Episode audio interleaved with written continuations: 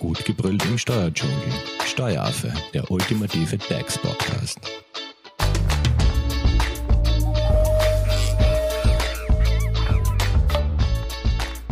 Hallo und herzlich willkommen beim Steueraffen.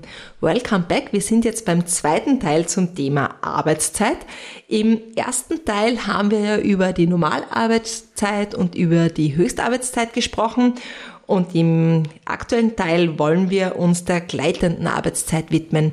Zu Gast im Steueraffenstudio ist unsere Arbeitsrechtsexpertin Magister Jessica Garmani-Hofer von der Hoferleitinger Steuerberatung. Hallo Jessica. Hallo Simone. Jessica, was ist jetzt überhaupt die gleitende Arbeitszeit? Genau, also gleitende Arbeitszeit liegt vor, wenn sich der Mitarbeiter innerhalb von einem vereinbarten Rahmen sozusagen den Beginn und das Ende von seiner täglichen Arbeitszeit selbst einteilen kann. Das ist quasi die Definition von Gleitzeit. Also gleitende Arbeitszeit ist gleich Gleitzeit. Genau, das ist das Gleiche. Und wie kann jetzt Gleitzeit vereinbart werden? Ja, das ist ein ganz, ganz wichtiger Punkt. Also erstens einmal muss man dazu sagen, dass es keine Ermächtigung sozusagen bedarf, dass man Gleitzeit vereinbaren kann. Also es muss nicht im Kollektivvertrag zum Beispiel drinnen stehen, dass ich das darf, sondern das, da ermächtigt mich schon das Gesetz quasi dazu, dass ich so eine Vereinbarung treffen kann. Aber es ist eben ganz, ganz wichtig, dass diese Vereinbarung schriftlich erfolgt. Das heißt, entweder durch eine Betriebsvereinbarung, wenn es einen Betriebsrat gibt, gibt oder durch eine Einzelvereinbarung, wenn es eben keinen Betriebsrat gibt. Da unterliegen nämlich viele äh, Unternehmer einfach einen Irrtum und glauben, wenn sie mit ihren Mitarbeitern besprechen, sozusagen, dass es eben Gleitzeit im Betrieb gibt, dass das ausreichend sei. Aber das ist eben nicht so. Gibt es jetzt irgendwelche äh, notwendigen Inhalte, die in einer Gleitzeit ähm, geregelt sein müssen? Also so ähm, ja wie wird Gleitzeit genau definiert? Also was sind so fixe Bestandteile? Ja, das ist auch ganz, ganz wichtig, weil es gibt eben vier Punkte, die eine Gleitzeitvereinbarung unbedingt enthalten muss. Und da muss man eben auch beachten, dass wenn man das nicht aufnimmt in die Vereinbarung, kann das eben wirklich dazu führen, dass die ganze Vereinbarung nichtig ist, mit sehr weitreichenden Konsequenzen. Und diese Punkte sind eben, dass man die Gleitzeitperiode festlegen muss, man muss einen Gleitzeitrahmen ähm, aufnehmen in die Vereinbarung. Die Übertragungsmöglichkeiten muss man regeln und auch Dauer und Lage der fiktiven Normalarbeitszeit. Vielleicht lass uns einmal auf diese vier Punkte eingehen, weil die erscheinen mir doch als recht notwendig. Ja. Du hast gesagt, der erste Punkt sind einmal, äh, ist einmal die Dauer also die Gleitzeitperiode. Genau. Die Gleitzeitperiode ist der Zeitraum sozusagen, wo man einen Saldo dann im Endeffekt bildet. In der Regel ist es das Kalenderjahr. Manche Betriebe nehmen auch ähm, das Wirtschaftsjahr, wenn das abweicht vom Kalenderjahr. Es kann aber auch ein kürzerer Zeitraum sein, also drei Monate, sechs Monate. Und in dieser Gleitzeitperiode schaut man eben, wie viel hat der Mitarbeiter jetzt tatsächlich gearbeitet. Und dann kommt eben da in der Regel nicht Null heraus, sondern eben entweder ein Plus, ein Zeitguthaben und ein Zeitminus. Okay, und wie wird dann äh, wird das dann ausgezahlt, so quasi in Form von Überstunden, wenn man jetzt ein Zeitguthaben hat? Oder? Ja, das ist eben eh auch ein Punkt, der geregelt äh, gehört. Äh, das heißt, man muss dann eben festlegen, was passiert eben, wenn es ein Plus oder ein Minus gibt. Beim Plus ist es so, dass man sagen kann, ähm, bis zu 40 Stunden zum Beispiel kann der Mitarbeiter in die nächste Periode mitnehmen. Dann werden daraus keine Überstunden. Aber hat er dann zum Beispiel 50 Stunden gearbeitet, dann wird er 40 40 quasi mitnehmen und 10 Stunden wären ihm dann als Überstunden auszuzahlen. Und bei den Zeitschulden ist es so ähnlich, obwohl ich aus der Erfahrung da sagen kann, dass Zeitschulden eher selten sind, beziehungsweise nicht in sehr hohem Ausmaß. Und da regelt man eben meistens auch, dass ein geringes Ausmaß der Mitarbeiter in die nächste Periode mitnehmen kann. Und ansonsten kann ich ihm bei der Gleitzeit äh, meinem Mitarbeiter diese Zeitschuld auch bei der Abrechnung abziehen. Oder kann man das auch in Urlaub umwandeln, wenn man sagt, okay, man hat jetzt so und so viele Minusstunden? Das ist so, wie es in der Praxis sicher manchmal gehandhabt wird. Zulässig ist es aber eigentlich nicht. Okay, also aufpassen hier. Genau. Ähm, der zweite Punkt, den du genannt hast, ist dieser sogenannte Gleitzeitrahmen. Was kann ich mir jetzt darunter vorstellen? Genau, der Gleitzeitrahmen ist wiederum diese Zeit, wo sich der Mitarbeiter seine Arbeitszeit eben einteilen kann. Ähm, das ist beispielsweise eben von 6 Uhr in der Früh bis 20 Uhr am Abend. Das ist quasi die Zeit, wo der Mitarbeiter gehen und kommen kann, so wie er halt möchte. Und diesen Gleitzeitrahmen kann man aber wieder kombinieren mit einer Kernzeit. Genau, das die, wollte ich nämlich fragen, okay. weil das klingt so sehr äh, spannend, dass man kommen und gehen kann, wann man will, sondern genau. es gibt ja genau. doch so Büroöffnungszeiten oder so. Ne? Genau, also dieser Gleitzeitrahmen ist wieder das, was man vereinbaren muss. Also eine früheste Zeit, wann der Mitarbeiter kommen kann und eine späteste Zeit, wo er sozusagen fertig sein muss mit seiner Arbeit. Wenn man das nicht ganz so flexibel haben möchte, dann kann man eine Kernzeit vereinbaren, eben beispielsweise, dass der Mitarbeiter von 9 bis 14 Uhr am Arbeitsplatz sein muss. Die Kernzeit ist aber eben ein Kann-Kriterium für die Gleitzeitvereinbarung und kein Muss-Kriterium wie eben der Gleitzeitrahmen. Wobei für die Praxis empfiehlst du da eine Kernzeit zu definieren? Das kann man, finde ich, nicht generell beantworten. Bei, in manchen Betrieben ist es einfach nicht notwendig, eine Kernzeit zu machen, dann würde ich auch keine vereinbaren oder für manche Abteilungen. Aber in der Regel, wenn man eben möchte, dass der Mitarbeiter erreichbar ist für bestimmte Zeiten, dann sollte man die Kernzeit jedenfalls aufnehmen. Gut, als weiteren Punkt hast du die fiktive Normalarbeitszeit genannt. Also so quasi, ja, Höchstmaß allfälliger Übertragungsmöglichkeiten von Zeitguthaben etc.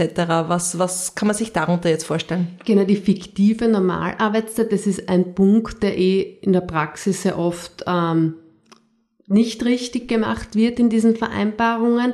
Und der ist aber ganz, ganz wichtig aus einem Grund, damit man Fehlzeiten bewerten kann. Also da geht es dann darum, wie viel Stunden quasi ist ein Urlaub, äh, ein Urlaubstag wert, wie ist es, wenn ein Mitarbeiter jetzt einen Arztbesuch, ein, also einen Arztbesuch hat, fällt er in die Arbeitszeit ja oder nein? Und damit ich diese Fragen sozusagen beantworten kann, brauche ich eben diese fiktive Normalarbeitszeit. Das bedeutet, dass in der Vereinbarung Vereinbarung wirklich drinnen steht, zum Beispiel 8 bis 17 Uhr wäre die fiktive Normalarbeitszeit. Und was ist jetzt der Unterschied zu dieser täglichen und wöchentlichen Normalarbeitszeit? Genau, das, das ist ja das, also das große Goodie von einer Gleitzeitvereinbarung ist ja auf Arbeitgeberseite äh, ja das man sehr viel an Normalarbeitszeit leisten kann.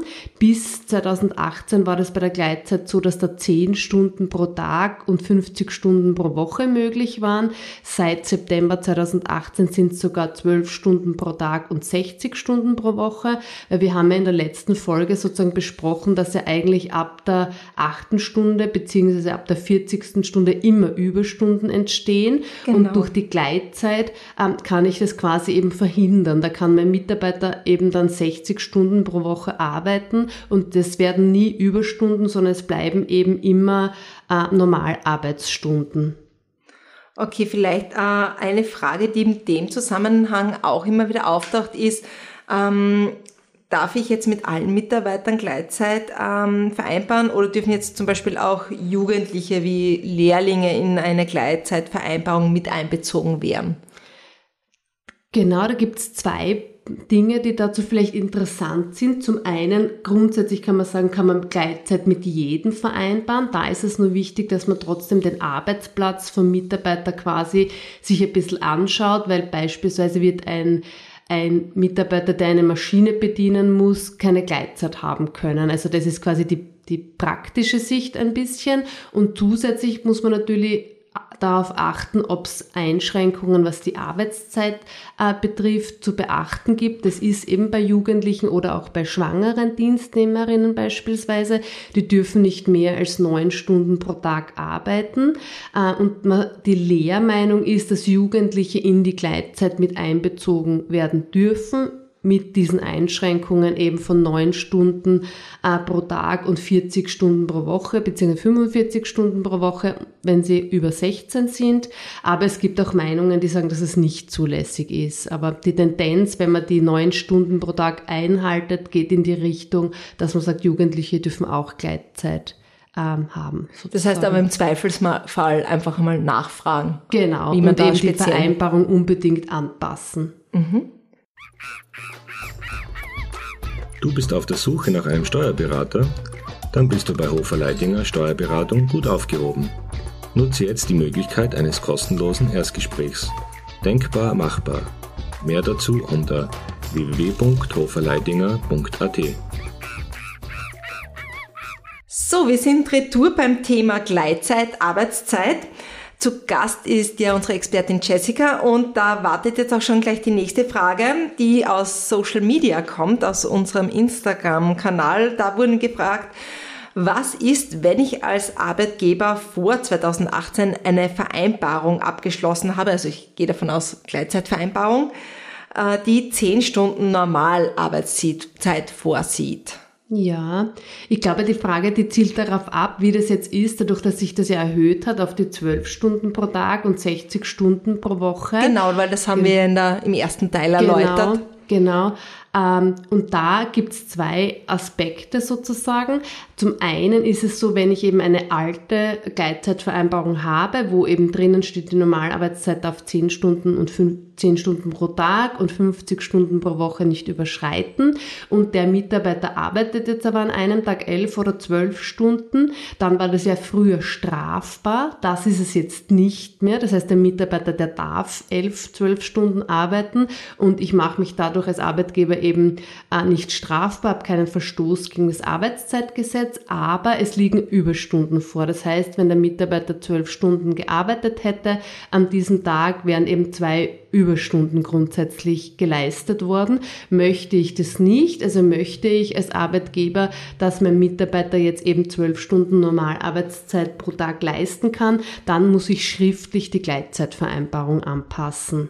Das heißt, da ist wahrscheinlich ganz klar von dir die Empfehlung, einmal alle alten und Anführungszeichen Gleitzeitvereinbarungen durchzuschauen und genau jene, die eben vor dem 1. September 2018 abgeschlossen wurden, vielleicht zu adaptieren, oder? Genau, also das sollte man sich durchschauen und man sollte sich aber schon auch überlegen, ob das wirklich notwendig ist, dass man eben den Mitarbeitern quasi das erlaubt, auch zwölf Stunden pro Tag zu arbeiten, aber das muss man eh quasi für seinen äh, Betrieb selbst entscheiden. Und wichtig ist in diesem Zusammenhang auch, dass wenn ich das möchte mit den zwölf Stunden, dann muss ich meinem Mitarbeiter auch ganztägige Gleittage quasi gewähren und auch Gleittage im Zusammenhang mit dem Wochenende. Also ich darf dann nicht ausschließen, dass der Mitarbeiter zum Beispiel mal an einem Freitag oder an einem Montag zu Hause bleibt. Also sprich, äh, wenn er ein Zeitguthaben aufgebaut hat, dass er einen ganzen Tag Zeit ausgleich genau. Mhm. Genau.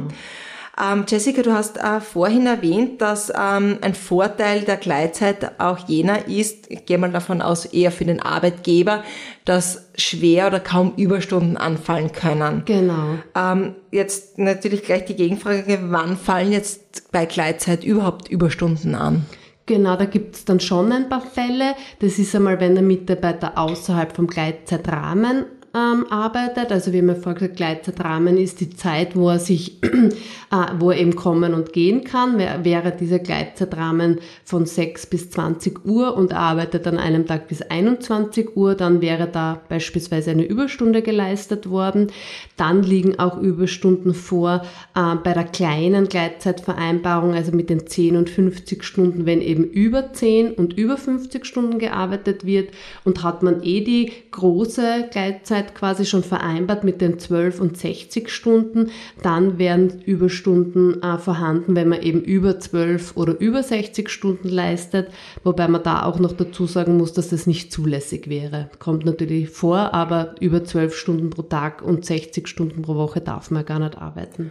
Und könnte man dann auch das so handhaben, dass wenn da jetzt der quasi Überstunden, Gutstunden zusammenkommen, dass man die dann einfach in die nächste Gleitzeitperiode, weil du hast ja gesagt, dass das auch möglich ist, einfach überträgt und nicht ausbezahlt oder muss man dann die dann Wenn das auszahlen? wirklich Überstunden sind, ja. dann, also außer man vereinbart was an, aber das ist dann nichts, was in der Gleitzeitvereinbarung geregelt wird, sondern wenn ähm, Überstunden geleistet werden, dann gibt es da meistens eine eigene Vereinbarung dazu, ob das eben dann auch in Zeitausgleich konsumiert wird, aber mit Zuschlag, was zulässig wäre, oder was in der Praxis das häufigere ist, dass wenn wirklich Überstunden bei Gleitzeit anfallen, was ja eher selten vorkommt, dass man die dann schon auch gleich bereinigt und eben auszahlt. Mhm. Und was ist, wenn man jetzt zwar Gleitzeit vereinbart hat, aber der Mitarbeiter oder die Mitarbeiterin nutzt diesen Zeitgleich, also Gleitzeitrahmen gar nicht so? Genau, dann ist es auch kein Problem. Also das ist eine Vereinbarung, die der Mitarbeiter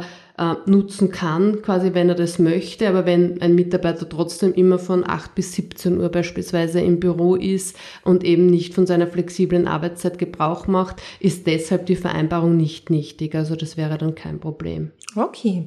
Wenn es jetzt dazu noch Fragen gibt, Jessica, wie erreicht man dich am besten? Weil ich glaube, wir haben jetzt einen guten Überblick über die gleitende Arbeitszeit von dir erhalten. Ja. Aber wenn dennoch was offen ist. Genau, dann gerne per E-Mail unter graz.hoferleitinger.at. Perfekt. Und ihr könnt euch äh, Anfragen oder Fragen generell auch über unsere Social Media Kanäle stellen. Wir leiten die gerne an Jessica weiter. Dann Dankeschön für danke den guten auch. Überblick und danke euch fürs Zuhören. Tschüss. Tschüss. Das war Steueraffe. Wenn ihr noch Fragen, Wünsche oder Anregungen habt, nutzt die Social Media Kanäle. Den Steueraffen findet ihr auf Facebook und auf Instagram. Hinterlasst einfach ein Like oder einen Kommentar. Und wenn ihr keine Podcast-Folge mehr verpassen wollt, dann abonniert den Steueraffen in eurer favorisierten Podcast-App. Weitere Infos findet ihr auch unter www.steueraffe.at. Vielen Dank fürs Zuhören, bis zum nächsten Mal, wenn es wieder heißt, gut gebrüllt im Steuerdschungel.